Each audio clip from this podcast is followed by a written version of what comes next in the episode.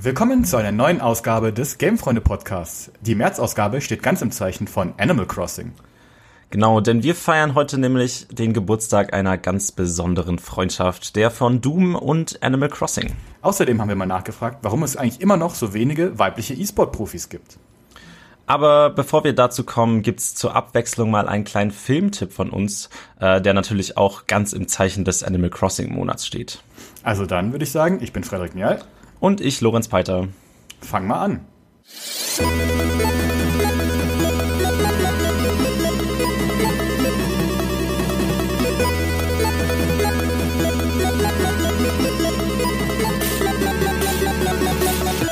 Muscheln sammeln, angeln, sprechende Tiere als Nachbarn und auf meiner eigenen kleinen Insel chillen.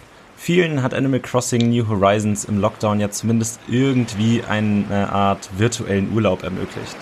Ähm, aber mit Horror würden viele das Spiel jetzt eher nicht in Verbindung bringen.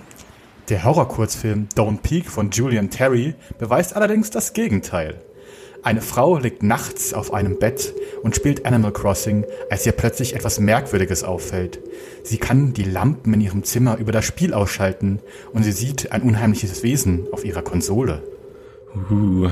Und wenn es euch interessiert, wie es weitergeht, könnt ihr euch den ganzen Kurzfilm auf YouTube anschauen. Ähm, in einem Interview mit der Website Film Shortage äh, hat der Produzent Julian Terry zu seiner Motivation hinter dem Projekt Folgendes gesagt. I remember being asked why I would want to make a horror short in a time like this. Right now, everyone has all this energy built up. A good scare can really let that out.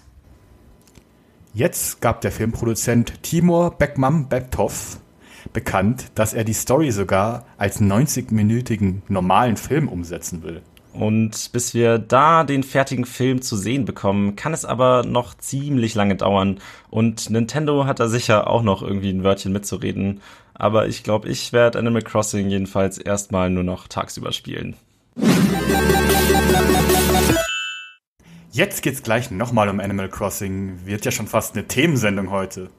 Ja, aber wenn der süße Lebenssimulator, wie man ihn nennen könnte, mit den niedlichen kleinen Tierchen da schon mal Geburtstag feiert, dann kann man schon mal ein bisschen mehr drüber reden, würde ich sagen. Äh, aber jetzt keine Angst, äh, es geht nicht mehr um Horror, sondern um Freundschaft. Ja, Freundschaft spielt ja schon eine große Rolle in dem Franchise, die sogar über das Spiel hinausgeht. Darüber sprechen wir jetzt mit Gamefreundin Sina Auer. Ja, ganz genau, denn Animal Crossing pflegt nicht nur die Beziehung zu seinen Inselbewohnerinnen, sondern auch zu einem ganz anderen Franchise, nämlich Doom Eternal. Äh, okay, aber Doom und äh, Animal Crossing sind ja irgendwie zwei Spiele, die ja unterschiedlicher fast nicht sein könnten, oder? Ja, irgendwie bei einem Lebenssimulator und einem Shooter, bei dem man sich durch die Hölle metzelt, sehe ich jetzt nicht gerade das große Freundschaftspotenzial. Wie kam es denn bitte dazu? Ja, die beiden Spiele haben auf den ersten Blick wirklich nicht viel gemeinsam. Aber sie teilen sich das gleiche Release-Datum, nämlich den 20. März. Und da dachten sich die beiden Fans der Spiele, das kann ja kein Zufall sein. Ah, ja gut, aber also die alte Regel gilt dann wohl immer noch, dass Gegensätze sich einfach anziehen anscheinend. Hm, aber so ganz kann ich mir diese Freundschaft noch nicht vorstellen. Kannst du da so mal ein bisschen was erläutern? Ja klar, also am 20. März entstanden im Nu zahlreiche Memes und Fanarts. Und im Zentrum stehen dabei dem Doom-Guy, also den man als Protagonisten aus der Doom-Serie kennt, und die gelbe Hündin und Assistentin Melinda. Und das Bild, das das Ganze wahrscheinlich erst losgetreten hat, ist eine süße Illustration vom Doom-Guy, wie er Melinda ganz liebevoll zeigt, wie man mit der Super Shotgun umgeht. Und genau diese Gegensätze der beiden Spiele, also süß und brutal, werden dazu verwendet, um tolle Fanarts zu erstellen. Es gibt auch Videos zum Beispiel auf YouTube von Melinda, wie sie dem Doom Guy gegen die Dämonen hilft oder eben auch umgekehrt, wie der Doom Guy auf der New Horizons Insel Blümchen gießt. Das ist also genau dieses Widersprüchliche der beiden Franchises, was die Fans begeistert und kreativ werden lässt. Und so werden natürlich nicht nur die Spiele miteinander verbunden, sondern auch die Fans. Ja, also krass. Äh, das hört sich ja schon irgendwie nach einer größeren Sache an. Haben sich denn die Entwickler da irgendwie mal zu geäußert, dass die Spiele und die Fans irgendwie mehr oder weniger offiziell schon befreundet sind oder nicht? Also von Bethesda, den Entwicklern von Doom, gab es sogar zu Silvester einen Neujahrstweet. Darauf waren Melinda und Doomguy als Actionfigur zu sehen, wie sie Händchen halten und dazu den Schriftzug Happy New Horizons. Ja, okay, Bethesda ist ja eigentlich dafür bekannt, dass sie ab und zu mal so auf den Hype-Train aufspringen. Aber wie sieht es da mit Nintendo aus? Die sind ja schon meistens ein bisschen, sagen wir mal, konservativer, was ihre IPs angeht. Ja, aber tatsächlich hat sich der Director von Animal Crossing New Horizons, der gute Aya Kyogoku, in einem Interview mit IGN dazu geäußert. Also er findet es anscheinend ganz toll, dass sich zwei Fanbases aus so unterschiedlichen Genres so freundlich miteinander austauschen. Und natürlich lobt er auch die Kreativität hinter den ganzen Fanarts, die da dahinter steckt. Also dann würde ich sagen, wenn äh, hier Nintendo kein Problem damit hat, äh, Doomguy in äh, Smash confirmed, oder nicht? ja, genau. Ich finde es halt auch schön, dass sich ähm, aus dem gleichen Release-Datum nicht nur eine Freundschaft zwischen den Franchises, Franchises, sondern auch zwischen den Fans gebildet hat. Also jeder wünscht dem anderen viel Spaß bei seinem Spiel, auch wenn es sich eben um total unterschiedliche Genres handelt. Stimmt, da hätte man ja auch denken können, dass zwischen den beiden Spielen irgendwie ein Konkurrenzkampf entbrennen könnte. Aber war ja eigentlich genau der Gegenteil der Fall. Ja, und ich würde sagen, es gibt ja genug toxische, auch Gaming-Communities da draußen in der weiten Welt. Und die können sich wirklich mal eine Scheibe dann davon abschneiden. Also sich einfach mal so, ja, it's only game mäßig. Why you have to be mad. Aber auf jeden Fall herzlichen Glückwunsch an Animal Crossing und Doom Eternal zum einjährigen Jubiläum. Und äh, danke, Sina, für diesen Eintrag in unser Freundebuch. In vielen Sportarten wird zwischen Männern und Frauenturnieren unterschieden, wegen ja, den biologischen Unterschieden halt. Im E-Sport dagegen spielen diese Unterschiede eigentlich gar keine Rolle. Aber trotzdem tut man sich immer noch schwer, in den großen Wettkämpfen weibliche Spielerinnen zu finden. Aber wieso ist das eigentlich so? Gamefreund Moritz Braun hat versucht, diesen Widerspruch mal aufzuklären. Frauen denken zu emotional, haben nicht das nötige Geschick für E-Sport. Gaming liegt ihnen einfach nicht im Blut. Diesen wissenschaftlich völlig unbegründeten Meinungen begegnen Frauen leider oft, wenn sie Videospiele spielen wollen. Und damit ist ihnen schon der erste Stein in den Weg gelegt. Denn meist schaffen es nur die Spielerinnen im professionellen E-Sport, die diese Behandlung auch lange durchhalten. Aber selbst dann haben sie Hindernisse, wie die Gleichstellungsbeauftragte bei eSport Nord e.V. Jana Möglich weiß.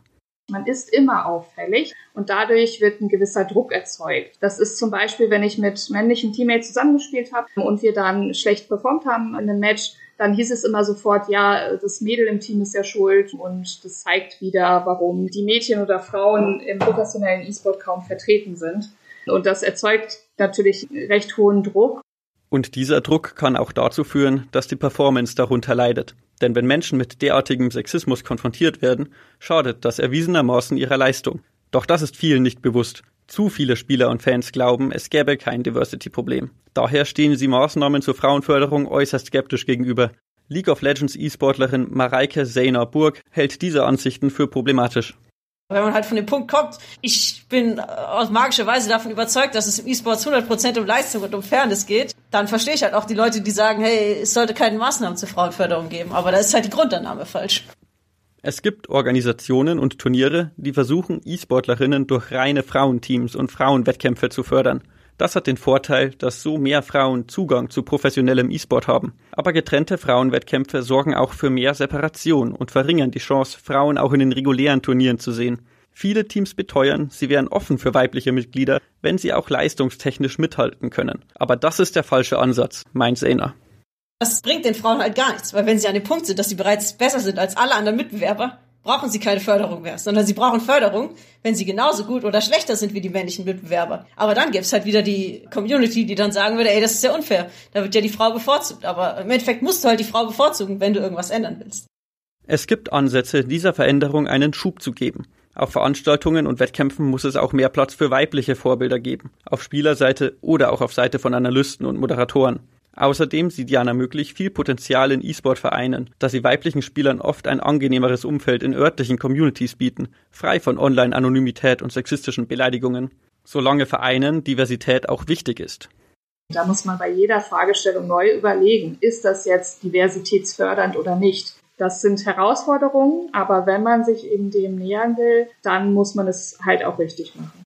Werden wir in zehn Jahren so viele weibliche E-Sport-Pros sehen wie männliche? Es ist möglich, aber ungewiss. Viel hängt davon ab, ob der Großteil der E-Sport-Community auch bereit ist, diese Veränderung anzunehmen.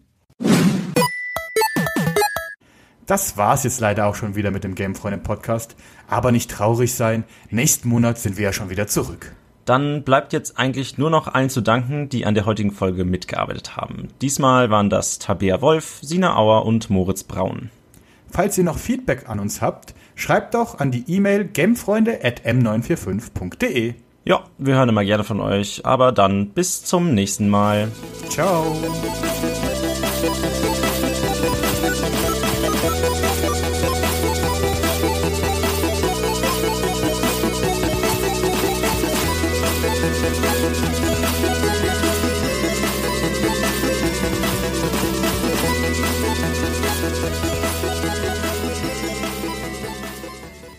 Gamefreunde ist eine M945 Produktion. Ein Angebot der Media School Bayern.